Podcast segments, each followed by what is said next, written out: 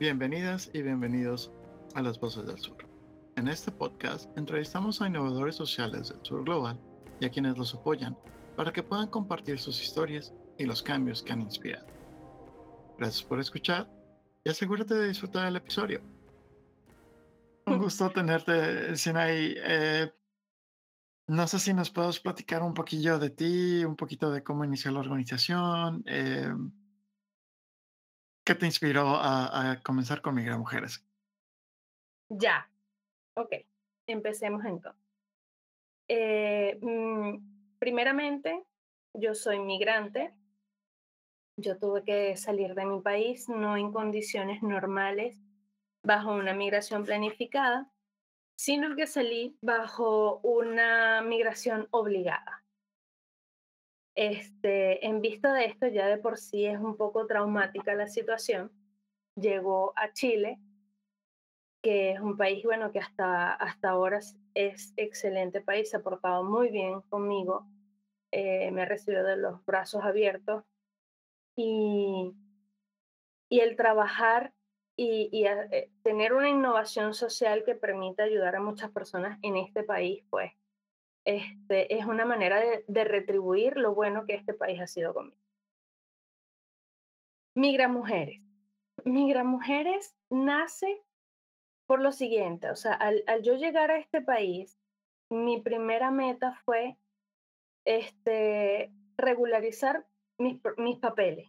O sea, ¿cómo hacer yo si llego de turista? ¿Cómo convertirme yo en una persona legalmente en este país? Eh, como soy periodista de profesión, eh, empecé a leer, a instruirme eh, sobre todos los trámites que tenía yo que hacer y todas las diligencias para lograr mi permanencia temporaria y mi permanencia definitiva dentro de este país. Vivo en una comuna donde hay mucha población migrante vivo en el centro de Chile, en esta zona central, y aquí hay mucha población migrante. En el edificio donde vivo empecé a conocer vecinos, vecinas, y se me fueron acercando preguntándome, oye, mira, este, tú solicitaste tus papeles y cómo hiciste, y cuéntame, ayúdame, necesito esto, necesito. Entonces empecé a asesorar a las personas que me llegaban eh, buscando algún tipo de información. Como todo, pues se fue corriendo la bola, mira, en tal lado hay una persona que, que te ayuda, que te, que te informa, que te dice, este, mira, este es su teléfono, mira, escríbele este correo, mira, ella te responde. Este, luego de eso, este, sí, pues había personas que, a las cuales yo le, les, les colaboraba. Llegó eh, y en, en, ese tiempo, estando recién en este país, pasé por episodios de violencia intrafamiliar. Yo fui víctima de violencia intrafamiliar. Eh, fue una situación bien compleja porque nunca me lo imaginé, ¿verdad? Este, tuve vergüenza, tuve temor, eh, me sentí muy mal porque yo decía, ¿cómo es posible que una persona estudiada, este, preparada, eh, pueda llegar o, pueda verse involucrada en, en, esto, pueda llegar a ser víctima de violencia. ¿En qué momento pasó esto? Y no solo eso, sino el decir, bueno, el que dirán. Además de eso se sumaba el punto de que no estoy en mi casa, no estoy junto a mis amigos, no estoy junto a mi familia, no estoy junto a la gente que quiero, aún cuando conmigo en ese entonces había llegado mi madre de visita había llegado a visitarme aquí a Chile y, y aunque la tenía ella, pues nos sentíamos muy vulnerables. Yo tenía un, bebé de, no cumplía el año todavía, estaba por cumplir el año. Y fue una situación sumamente compleja. Y además de eso, decir, oye, estoy en otro país, yo no sé si yo tenga algún tipo de protección en este país. Los abogados son muy caros, no tengo cómo pagar un abogado tengo muchas deudas, o sea, eh, arriendo, comida, servicio, era algo que me abrumaba muchísimo. Y, y, no tener la capacidad, digamos, económica de poder solventar, de poder resolverla. este, eso fue súper complejo. Eh, ¿Qué hice? Empecé nuevamente pues a leer, a investigar y, y decidí, o sea, decidí que en este punto la vergüenza como que no, no tiene sentido de ser. ¿Ok? Es un paradigma que nosotros nos bloquea muchas veces. Y fui a las autoridades, eh, a las autoridades competentes, planteé mi caso, recibí mucho apoyo, mucha ayuda. Eh, o sea, de verdad no tengo cómo agradecer a, este país, de verdad, lo, lo, excelente que se portó conmigo en ese sentido. Eh, recibí apoyo, este, y bueno, me sometí pues a todos mis procesos, a todo lo que es el proceso que de por sí es un poco lento. Es un proceso en el que muchas veces lo, digo, de que eres doblemente víctima, porque eres víctima muchas veces del agresor, pero también eres víctima del sistema, del sistema en el que se tarda tanto para, para deliberar en un caso. Y, en ese momento, pues uno pierde las esperanzas, uno, o sea, se desmoraliza muchísimo. Entonces, luego de esto vino pandemia y en pandemia no solamente me empezaron a llegar casos de asesorías en trámites migratorios, sino me empezaron a llegar casos de mujeres que habían sido víctimas de violencia. ¿Por qué? Porque decían, bueno, mira, tú que pasaste por esto, mira, tengo una amiga que está pasando por lo mismo, ¿qué tiene que hacer? ¿Cómo hace? ¿A dónde va? ¿A quién llama? ¿A, quién se dirige? Y entonces ahí poco a poco, entonces al asesorar una, al comentarle a una qué fue lo que yo hice y a dónde acudí, eh, esa bola pues se fue corriendo y entonces empezaron a llegar muchas otras personas también. Eh, en ese minuto, pues, eh, si bien es cierto, este es un tema muy sensible, un, tema que toca mucho las fibras, y es un tema en el que yo en, ciertas oportunidades, pues, puedo ser empática porque como yo lo viví, puedo saber cómo se siente la persona que está atravesando por ese proceso. En, decidí, pues, eh, no absorber todo esto yo como persona, sino como dejarlo en manos institucionales. Y ahí es donde nace la Fundación Migra Mujeres. Empezamos como Migra Mujeres solamente y, empezamos con la página de Instagram, empezamos a postear este, información de los entes gubernamentales, eh, generando unas pequeñas campañas de, en contra de la violencia, eh, Luego de eso se nos dio la oportunidad de pertenecer a la Mesa Nacional Migrante, que es una organización en la que confluyen todas las organizaciones sociales de migrantes que hacen vida y labor en Chile. Eh, luego de allí, bueno, hemos hecho varias actividades en conjunto. Una de ellas es el Migratón, que ya la, la llevamos haciendo por dos, tres años consecutivos, eh, donde atendemos a la comunidad migrante en general sobre asesoramiento migratorio, pero es un espacio también en el que Migra Mujeres se ha ido colando, como también para las personas que van y se asesoran en su proceso migratorio, porque se hacen asesorías personalizadas, también pueden acudir en caso de que tengan algún tipo de violencia. Este, en Migra Mujeres no somos excluyentes, si bien es cierto, esto nace eh, y foco principal tiene es la mujer migrante. También le hemos prestado apoyo, ayuda, hemos brindado también asesoramiento a mujeres nacionales, pero también nos han llegado unos pocos hombres no, no han sido muchos, pero sí han sido pocos, a los que también le hemos brindado este, nuestro apoyo, asesoría, acompañamiento. ¿Qué nos ayudó a nosotros a replantearnos en Migra Mujeres? Cuando ya vimos el tema de, de lo que es la fundación como tal, esto ha sido algo que, si bien es cierto, no es mi trabajo secular, yo no vivo económicamente del trabajo que hago con Migra Mujeres. Pero es algo que a mí me llena muchísimo el, el poder aportar a la sociedad. O sea, es algo que a mí me, me llena mucho. Eh, te, bueno, primero que nada, muchísimas gracias por contarnos esta y compartirnos tu historia.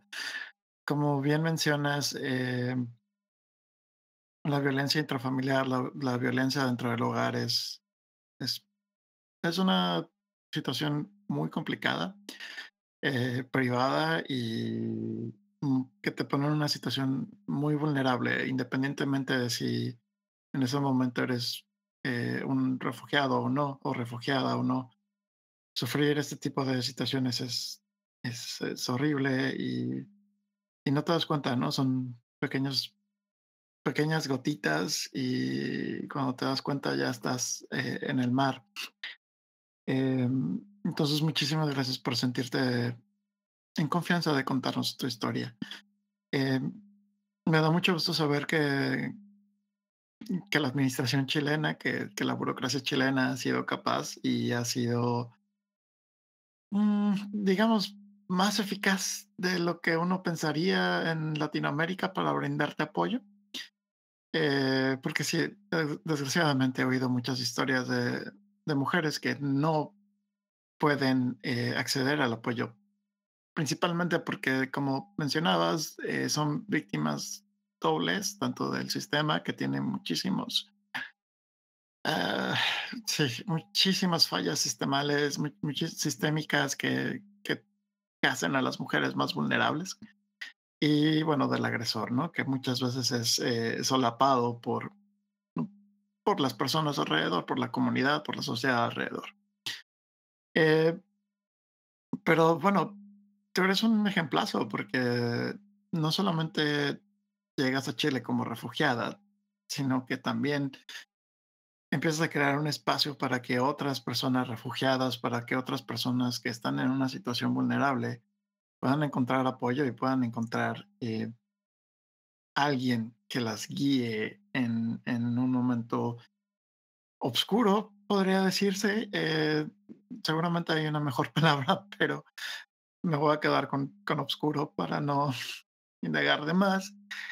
Eh, entonces, eh, muchísimas felicidades por el trabajo que estás haciendo. Es un tema muy complicado, es un tema, eh, porque estás, ahora sí que estás a- aunando en violencia intrafamiliar y, y violencia sistémica y aparte de eso, le pones la, la otra capita de dificultad que vendría siendo las personas que llegan como refugiados y refugiadas a Chile, que eso implica muchas veces que no están en los libros y que por lo tanto el acceso que van a tener a las instituciones puede que sea menor, muchas veces es menor que alguien más. Eh, sin embargo, todo esto me da una curiosidad muy grande de saber quién está trabajando contigo en, en Migra Mujeres, quién es, quién es tu equipo. Este, bueno, en principio empecé sola, eh, luego mi mamá se juntó conmigo, ella se quedó, ella, como te había comentado, ella había venido de visita y bueno, poco a poco se, se fue quedando conmigo.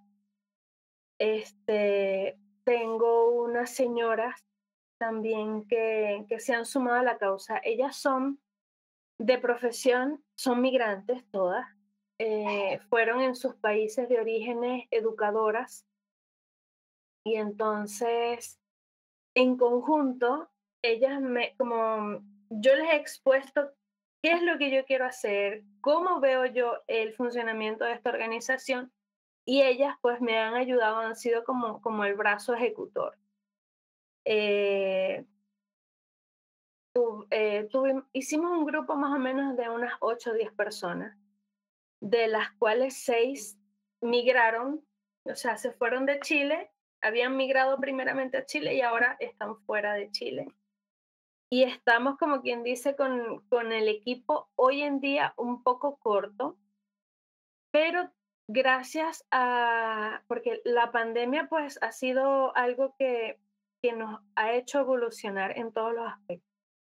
Y si bien es cierto, hoy en día somos cuatro en Migra Mujeres, pues tenemos colaboradores que nos han brindado mucho apoyo y mucha ayuda en otros países, pero online. Porque si bien es cierto, pues yo tengo otras amistades, pero están en otros países, pero en cualquier momento, pues vamos a hacer una conferencia, vamos a hacer una charla, vamos a hacer, y lo aprovechamos la plataforma de Internet para poder hacer este tipo de actividades. Este, cuando conformamos lo que es la Fundación Migra Mujeres, te estoy hablando de que todo esto ha sido un proyecto que más bien en tres años ha ido avanzando muchísimo y ha ido tocando pues a, mucha más población. Eh, hoy en día estamos trabajando en dos grandes proyectos, que es el proyecto Mariposa. ¿Por qué el proyecto Mariposa? Porque yo te comentaba que si bien es cierto, uno pasa por todo este proceso de, de ir, formalizar lo que es la denuncia y someterse a lo que es un proceso legal, ¿verdad? Pero uno, en todo ese periodo, uno queda abandonado, queda frágil, queda con mucha incertidumbre, este, con temor. O sea, hay muchas cosas que, que te embargan donde, si bien es cierto, el Estado te hace el apoyo legal, eh, hace falta un apoyo eh, emocional. Entonces, es ahí donde nosotros nos enfocamos de, de, hacer este acompañamiento emocional y lo llamamos Proyecto Mariposa. ¿Por qué? Porque cuando las personas ingresan a este, eh, empiezan a hacer este proyecto, pues llegamos como orugas. Llegamos como el gusano que no vale nada, que le hicieron de todo y, ¿me entiendes? Y a medida que vamos haciendo este proyecto que es un proyecto que dura alrededor de cuatro meses donde eh, trabajamos a nivel psicológico, charlas de empoderamiento, eh, todo lo que es eh, volver otra vez a la mujer, ayudarla a sanar sus heridas internas y, hacer que la mujer pues resplandezca nuevamente, tenga su identidad y, y sea una mujer este, empoderada y también emprendedora porque si bien es cierto, hay, hay un tipo de violencia que no se menciona en ningún lado, que es la violencia económica. Y es cuando tú no tienes cómo, cómo mantenerte, cómo mantener a tu familia, entonces aguantas muchas cosas que no debes aguantar solamente por el sustento. Entonces, e, es como hacer una evolución de, de esa mujer. Por eso lo llamamos el proyecto Mariposa de esto se trata y en la que hemos involucrado, pues, como te digo, amistades que están en otros países y que se han sumado a, la causa y son psicólogos, sociólogos, eh, coaching, hacen, hay muchos coaches que hacen este trabajo de, de, sacar, pues, como quien dice, eh, lo, lo valioso que hay dentro de ti. Y el otro proyecto grande que estamos desarrollando ahora es eh, la Escuela de Capacitación Migra Mujeres. ¿De qué se trata este proyecto de la Escuela de Capacitación? Bueno, aquí nosotros eh, empoderamos a la mujer para que sea emprendedora. ¿En qué sentido? La formamos. Eh, son formaciones de oficio. en la costura, en la peluquería, las mujeres estas que hacen manicure, repostería, o sea, todo esto con, la intención de que esta mujer pueda hacerse de un oficio que le permita lucrarse de manera regular y con esto poder brindar algún apoyo a su familia y, ser un aporte económico en su casa. En eso estamos trabajando ahora, este, estamos dedicados a esto y las personas que participan de estos proyectos, sobre todo el proyecto Mariposa, son las mujeres que han llegado a nosotros este, con, con problemas fuertes de, de violencia. Porque muchas veces cuando hablamos de violencia intrafamiliar o hablamos de violencia a la mujer, lo primero que se nos viene a la mente es el golpe, ¿verdad? Y, pareciera ser que es como que, no, wow, la pareja X la golpearon. El golpe más duro y la cicatriz más difícil de sanar es la psicológica. Es la interior, es cuando te rompen el alma, cuando quedas deshecho, cuando sientes que tu vida no vale nada. Entonces, ahí es, cuando nosotros queremos ah, llegar y decirle no. O sea, el hecho de que hayas tenido una mala experiencia no quiere decir que tú seas una mala mujer. Y empezar a sacar pues e, ese brillo, empezar a pulir e, ese diamante hasta sacarle brillo. Eh, bueno, durante todo este proceso también tuve la oportunidad de estudiar y hoy en día este, acabo de presentar mi, mi tesis del magíster en gestión de gobierno y justamente lo hice acerca de un plan estratégico comunicacional para la prevención de la violencia intrafamiliar en las mujeres migrantes y hacer un pequeño piloto que lo hice eh, justamente con Migra Mujeres, con la Fundación Migra Mujeres, me, me ayudó muchísimo a que si nosotros informamos a la mujer, le, la empoderamos, le, le demostramos su valor, ella va a tener mucho más la facilidad de poder detectar esos focos de violencia y poder prevenirla a tiempo. Entonces yo creo que todo esto está siendo como un trabajo muy holístico, ¿ok? Si bien es cierto, a través de Migra Mujeres estamos llevando este, e, estas soluciones, ¿verdad? Que son como pañitos de agua tibia al corazón, pañitos de agua tibia al alma, sopita de pollo para el alma, se pudiera decir, este, también Migra Mujeres este, está generando un impacto importante que pudiera este, tener alguna repercusión en políticas públicas. En eh políticas públicas de este país. Sí. Eh, antes de que vayamos para esa parte de la entrevista, porque eso es un poquillo más en, en el futuro de lo que va a ser Migra Mujeres, me gustaría comentar en lo que han hecho y lo que han logrado hasta el momento un, equipo de cuatro personas y han ayudado a muchísimas mujeres e incluso hombres que han sufrido eh, violencia intrafamiliar y que han, me imagino, la mayoría de, estas personas se han visto obligadas a salir de su país de origen, que nunca es sencillo. Em, y, eso es, es impresionante. Eh, y digo, un poquito de spoilers para lo que van a andar haciendo eh, o, lo, que probablemente nos vas a platicar en unos minutos, es esta parte de que estás ayudando a crear una política pública desde, desde abajo para arriba, con la intención de, me imagino, involucrar a las, a las mujeres que han, a las mujeres y a las personas que han sido violentadas. Sobre todo. Y especialmente a la comunidad migrante, a la comunidad refugiada, para poder crear una política pública que esté atendiendo lo que estas personas perciben que es más importante y probablemente sepan que es lo más importante. Cuando por lo regular es de arriba para abajo, en donde es yo sé que tú quieres esto y nadie te pregunta nada, pero es lo que te, es el helado que te terminas de comer, ¿no? Eh, entonces, eh, todo este trabajo que estás haciendo de cuatro personas, eh, me imagino que contigo serían cinco o contigo son las cuatro. Conmigo son los cuatro. Contigo son los cuatro. Me dices que no trabajas eh, en esto, pero te sí, hace muy difícil. muchísimo tiempo, la verdad. O sea, que tengo mi trabajo secular de lunes a viernes de 9 a 6 de la tarde.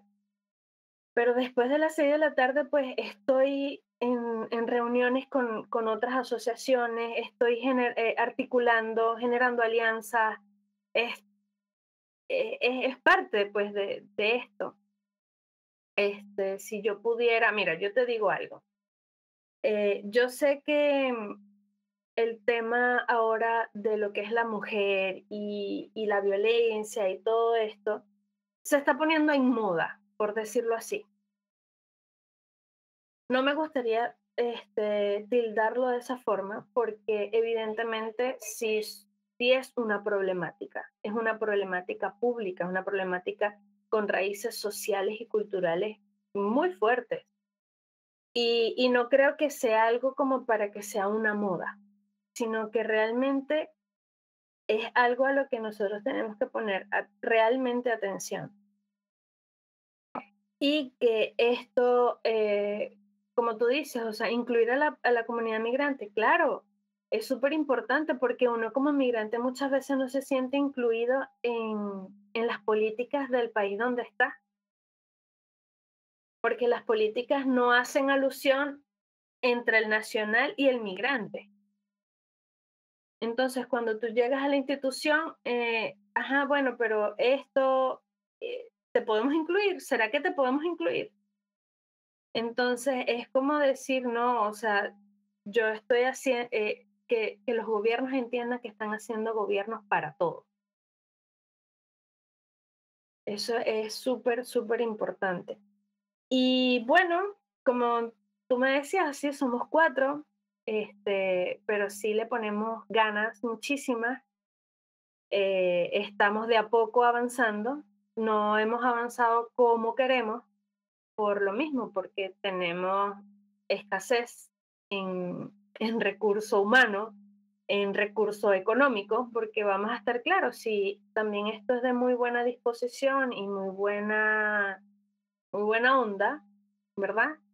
Este, pero hay cosas que sí requieren este, un aporte económico. Y cuando no lo tienes, pues ahí vienen muchas limitaciones. Entonces, bueno, yo creo que poco a poco hemos ido avanzando de a poquito, este, pero vamos, vamos en, en camino, o sea, tenemos clara la meta. Y aunque nos cueste de repente más tiempo que a otros, porque tenemos estas limitantes, pero poco a poco yo creo que sí lo vamos a poder ir logrando. No, estoy seguro de que lo van a poder lograr. Em, pero antes de pasar a esa sección, eh, me gustaría poder hacerte dos preguntillas. Eh, y es una, es la parte en medio de la entrevista, es una de las partes que a mí más me gusta. Eh, y es preguntarte, ¿cuál consideras tú que fue el éxito o que ha sido el éxito más grande que han tenido hasta el momento? ¿Y cuál ha sido el foco más importante que han tenido?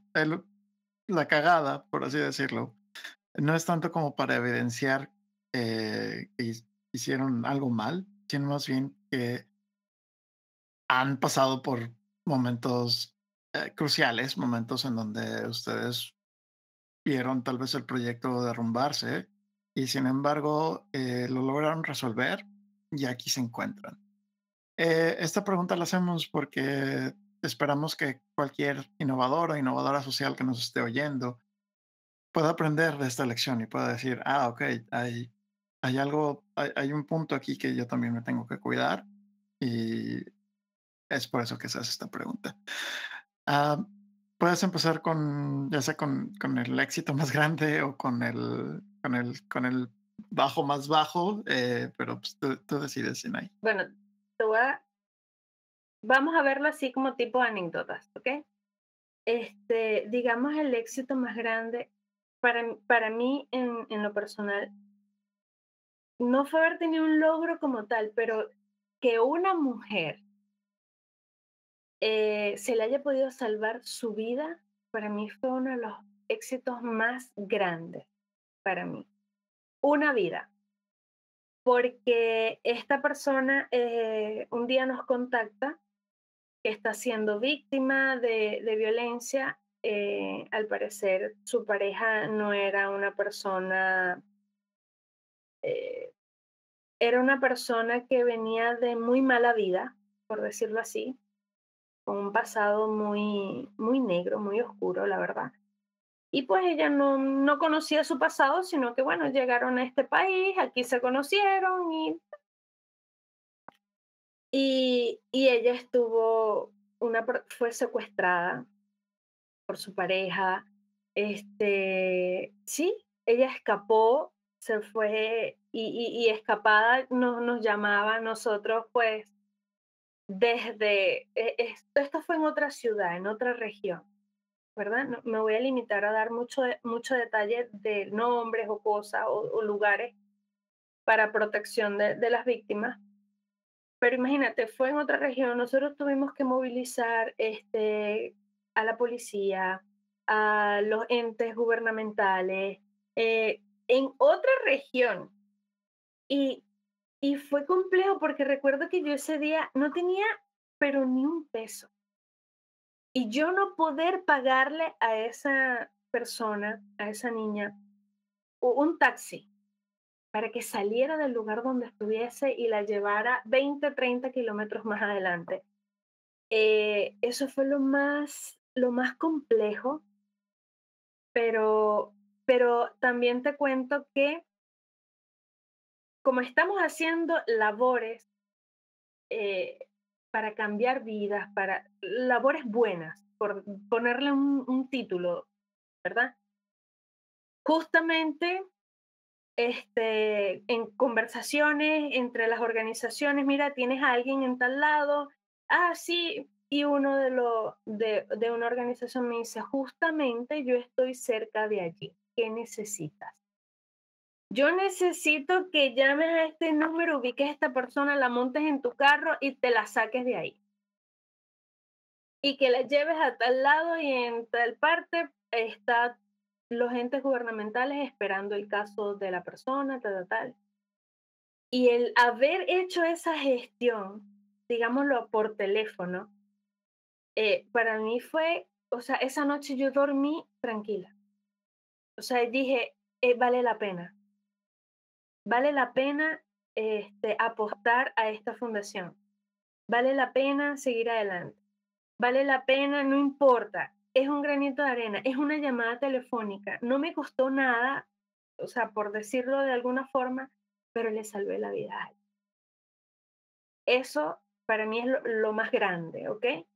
Este, otra de las cosas que también fue algo que yo todavía no me lo creo, fue cuando concursamos en Hola América, en los proyectos de innovación social, y que quedáramos. O sea, eso para mí fue de demasiado, o sea, fue algo que todavía no me lo puedo creer, porque no es de que no crea en, en, el trabajo que estamos haciendo, es que, sabes, que siendo tan chiquititos, desde allá arriba nos vieron y pusieron la lupa también en nosotros. Y, y no solo eso, también me preocupó que en, en el área de la prevención y la radicalización de la violencia, estábamos solas ahí. O sea, hay muy poquititas organizaciones que están dedicadas a este tema que es tan importante. Y que, por lo menos en el caso de nosotros, pues lo, trabajamos con mujeres, pero la violencia y, y, la prevención, la radicalización de la violencia no, no se limita a mujeres. O sea, hay muchos niños, adultos mayores, hasta hombres también, que son víctimas de mujeres, pues, y, y son este, sectores que están vulnerables y que, que prácticamente también están solos. Entonces, eso es algo importante. Eh, también me hablabas como que el peor oso, pues, como decir, el, el peor cagazo que hemos hecho en, en Mira Mujeres, tú vas a, editar esta palabra porque la verdad es que no hay un calificativo mejor que eso, la verdad. Y es cuando por la desesperación de, de poder tener algún sponsor, alguien que, que aporte, que, que nos ayude y todo el tema, nos aliamos o conseguimos personas en el camino, pues que solamente buscan es tener la fama de esta moda que se llama Estoy ayudando a las mujeres. Ay, sí, porque yo estoy, sí, porque ahorita está la corriente feminista y sí, nosotros estamos ayudando. Entonces es como, sabes, esto no es fama. Esta gente que realmente la está pasando mal. Esta gente que está sufriendo esta gente que nosotros tenemos que ser empáticos y sacarlos de, ese lodo donde están y, y, y, ¿sabes? O sea, dignificarlo. Entonces, eh, ahí yo me sentí súper mal porque esto no es la moda que otros quieren hacer ver. son gente, son personas, son seres humanos que sienten y que padecen y que nosotros no podemos hacer fiesta, ni podemos vanagloriarnos, ni nada de la desgracia de otro. Al contrario, es como tenemos que apoyar, tenemos que comenzar a ser mejores seres humanos.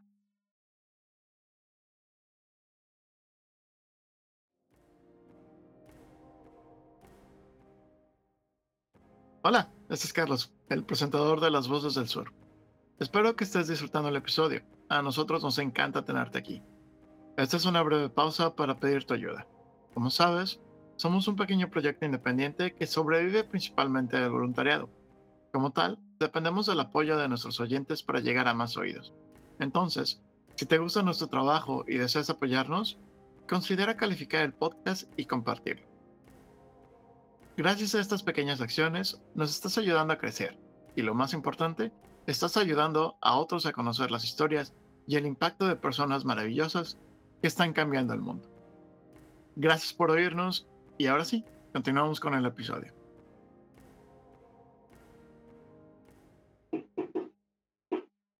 Eh, caray, no sé ni por dónde empezar. Empezamos por lo bueno, empecemos por la primera parte. Eh, es una vida, es probablemente uno de los, de los éxitos más grandes que cualquier innovador social puede eh, decir que, que, estuve involucrado en salvar una vida. Es, es todo, es muchas veces por lo que hacemos esto, es tratar de mejorar eh, las condiciones de vida de alguien más, ah, de alguien es más. Entonces, es, aunque sea una, aunque sea esa una, es, es todo.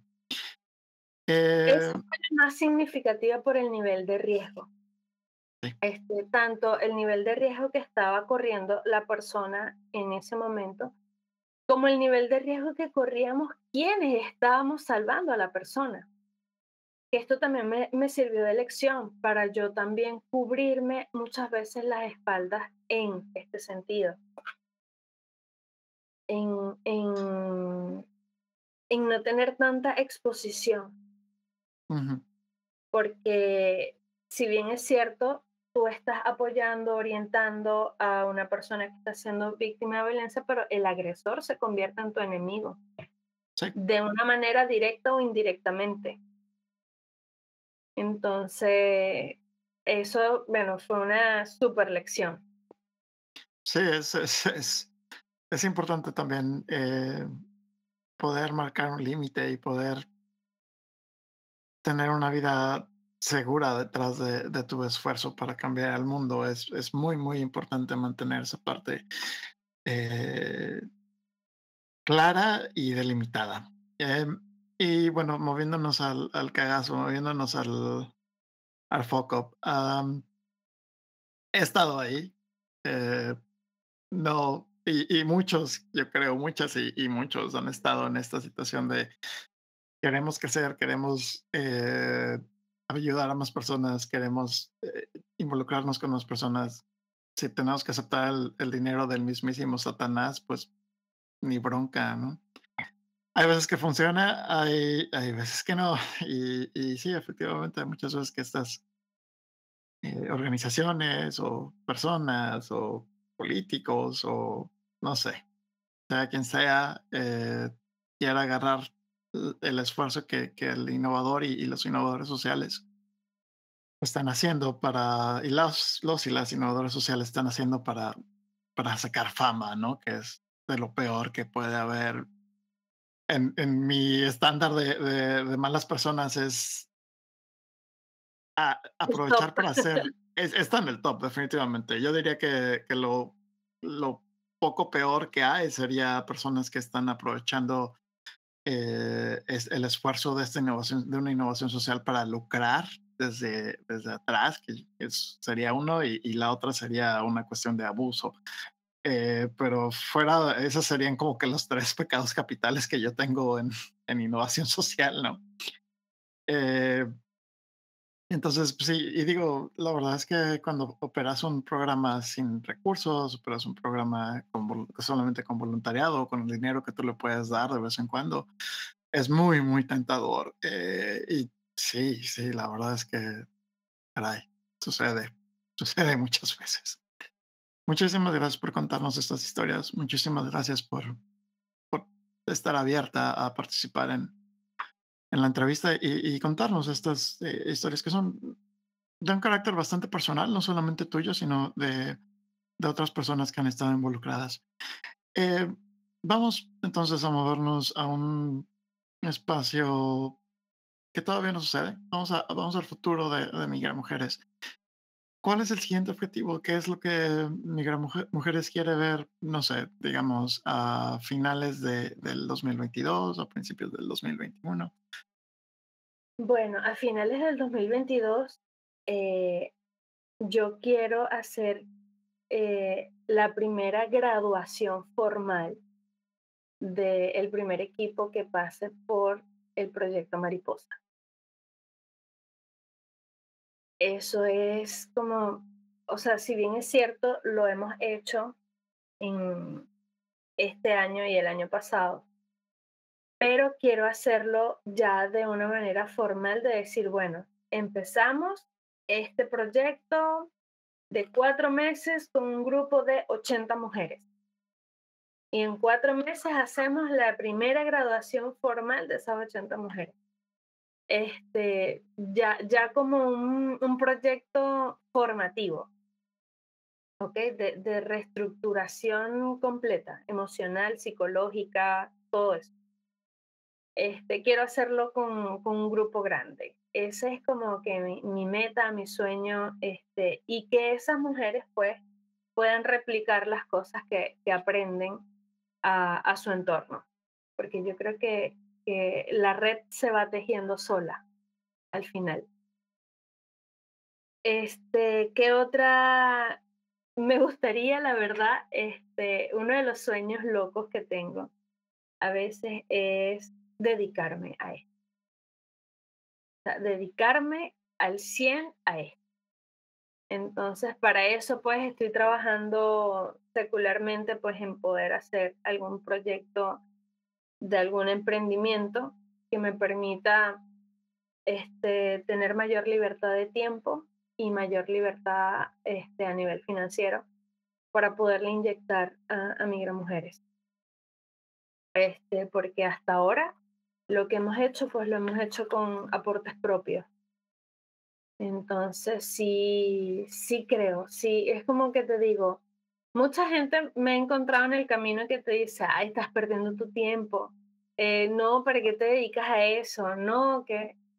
Pero a veces voy muy dentro de mí y digo, sí vale la pena. Cuando veo pequeños casos como, como los que hemos visto en Migra Mujeres, digo, vale la pena, vale la pena un poquito más, vale la pena un día más, vale la pena un pasito más, que sí se puede.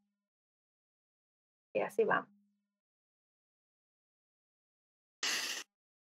Suena muy bien. Eh, son objetivos claros, son objetivos que se puedan cumplir. Eh, yo sé que muchas, muchas personas van a decirte que es, es una locura y que estás perdiendo tu tiempo, pero no, no es, no. No, y que también podamos patentar el programa.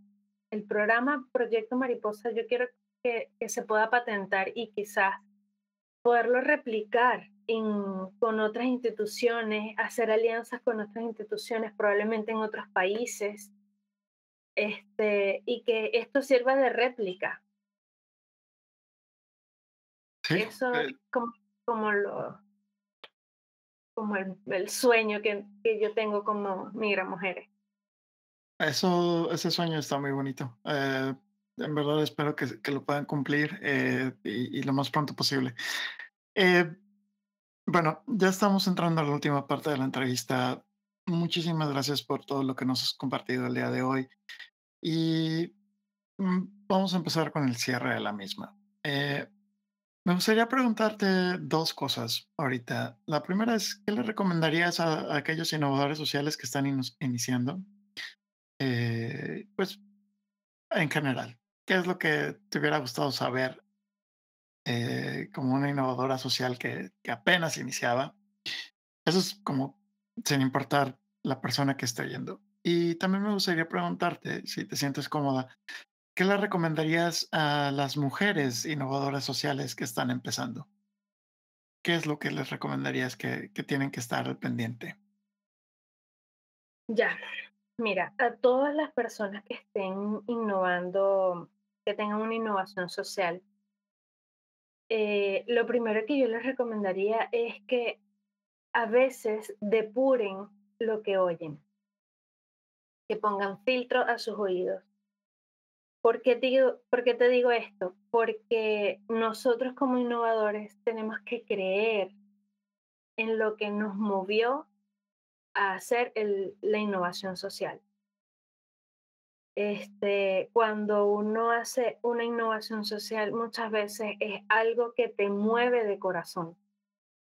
Y no todas las personas van a lograr tener la visión que tú tienes de ese proyecto.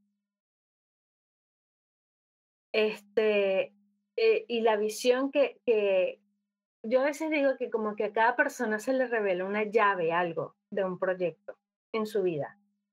Y la innovación social es eso. No todas las voces que tú vas a escuchar a tu alrededor tienen la llave que activa eh, esa innovación social. Esa llave siempre la vas a tener tú.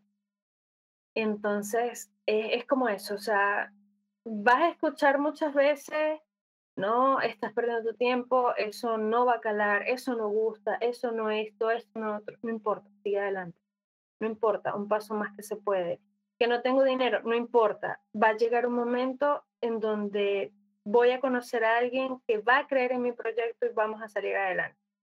O sea, es eso. Y, y aunque no aparezca nadie, no importa, porque creativamente se te van a venir las ideas de cómo hacerlo, hacer que esa innovación salga adelante, que esa innovación ayude, que esa innovación este, prospere, germine. Entonces, es eso principalmente a las mujeres. Eh, como mujer les hablo y les digo que no hay un obstáculo para nosotros. No hay obstáculo. El obstáculo nosotras mismas lo podemos vencer y está siempre en nuestra mente. Tenemos la capacidad para poder hacerlo. Lo importante es que tengamos la convicción de qué es lo que queremos hacer y luchar por eso, luchar incansablemente, luchar porque lo que nosotros nos propongamos a, hacer a nivel social para ayudar a otros, a innovar, este, para ayudar a otros, de verdad que uno como mujer, digamos, tenemos como más sensibilidad y, la gratificación siempre es, es superior, es superior. Y no hay nada que nos pueda dañar más que nosotras mismas al, al nosotras no creer en, en la capacidad que nosotros podemos tener. Y eso, yo creo que por ahí hay una pregunta que tú me hiciste que, me quedó en la mente. Y es, ¿qué opinaba mi familia mi círculo más allegado, este, cuando yo decidí apostar a Migra Mujeres, crear Migra Mujeres y todo el tema. Este, en principio, tú sabes que el tema de la violencia muchas veces es tabú. Mientras no, que nadie se entere, no, qué vergüenza, no, tú sabes que, ¿me entiendes? Este, hoy en día yo digo, y de hecho es una de las cosas que, en mi tesis, en las dedicatorias, mi tesis de grado del, del magíster, me lo dediqué también a mí misma. ¿Por qué? Porque entendí que siempre todo obra para bien.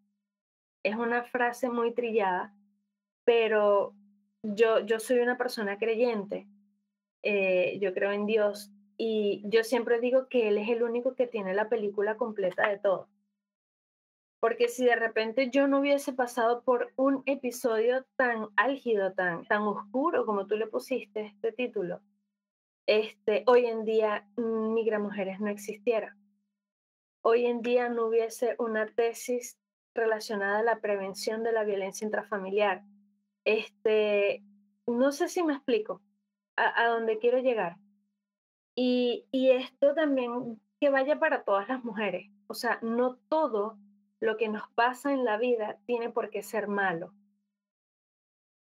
De eso malo, ¿qué puedo yo aprender? ¿Qué puedo yo ayudar a otros? ¿Y cómo yo puedo transformar esa mala experiencia en algo que que genere un impacto positivo en las demás personas. Este, yo creo que con eso me quedo. Esto fue elección también para mí. Esto ha sido elección para mí de vida.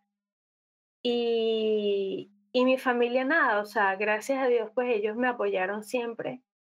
Y, y aquí estamos, hoy en día, pues orgullosos todos de, de todos los avances que hemos, que hemos logrado. Poquito a poco, no han sido avances muy estruendosos, pero hemos logrado grandes cosas en muy poco tiempo. Y yo sé que grandes cosas más vendrán a nosotros también. Son excelentes consejos. Em, y sí, muchas veces es cuando estamos en esta parte más oscura, que es donde nos atrevemos a innovar más, a crear un espacio, un camino para salir adelante. A veces es complicado por muchas razones emocionales, psicológicas,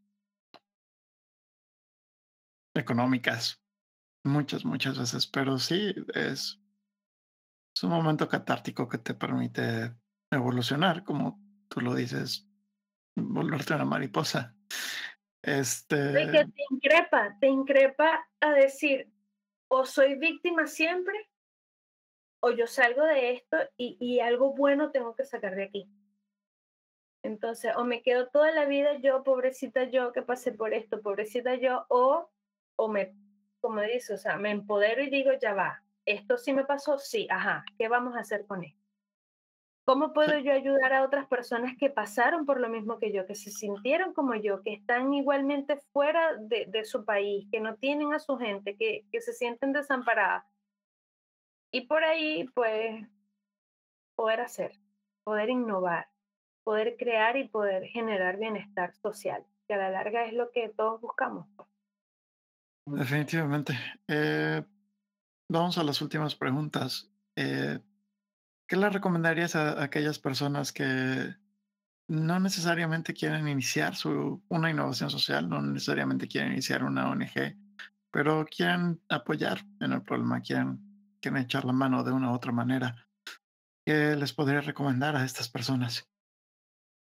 Simplemente que sepan qué es lo que a ellos les hace feliz, en dónde ellos se quieren ver apoyando, en dónde quieren, creen ellos que pueden ser productivos. Y una vez que tengan eso bien definido, buscar una organización en la que ellos pudieran ser voluntarios allí y aportar porque yo creo que el, el trabajo voluntario este, no solamente es hacer por hacer, sino que lo que tú hagas también te llene, también sea gratificante para ti. Entonces, yo creo que la persona teniendo claro eso puede sumarse al equipo o a la organización con la que más se siente identificado y, y siempre iba a dar lo mejor. Y va a ser recíproco. Él va a dar lo que quiere dar y cómo le gusta dar, pero también se va a llenar muchísimo. Sí, sí, sí, tienes, tienes razón. Eh, ya la última pregunta, ya para terminar. Muchísimas gracias por el tiempo, por la atención, por contarnos todo lo que nos contaste el día de hoy. ¿Cómo te pueden encontrar? Si alguien quiere apoyar a Migra Mujeres, si alguien quiere conversar contigo, ¿cuál es la forma de hacerlo? Bueno, por ahora nos pueden escribir a nuestro correo migramujeres.gmail.com. Este, tenemos nuestra página en Instagram que es arroba migramujeres.com. Estamos activando este, las nuevas, todas las redes sociales, o sea, vamos a empezar ahora con Facebook eh, y demás redes pero eh, estamos trabajando en una nueva campaña y un cambio de, de, la imagen que tenemos ahora para hacernos ya más institucional. Entonces, esa campaña se estima que salga para mediados finales del mes que viene, pero como te digo, desde ya puedes ubicarnos a través de nuestro correo, que constantemente lo estamos atendiendo y por Instagram. Nos puedes seguir o nos pueden enviar un, un directo. Sí, pues bueno, ya, ya llegaron a Sinai. Eh, pues sería todo por la entrevista, a menos de que quieras agregar algo más que estaríamos encantados de oír. Bueno, este, para mí es una sorpresa y más allá de una sorpresa, como te digo, porque están pasando cosas, eh, a Mujeres le están pasando cosas que no pensábamos que, que podían llegar a pasar, como esto, como esta entrevista de las voces del sur.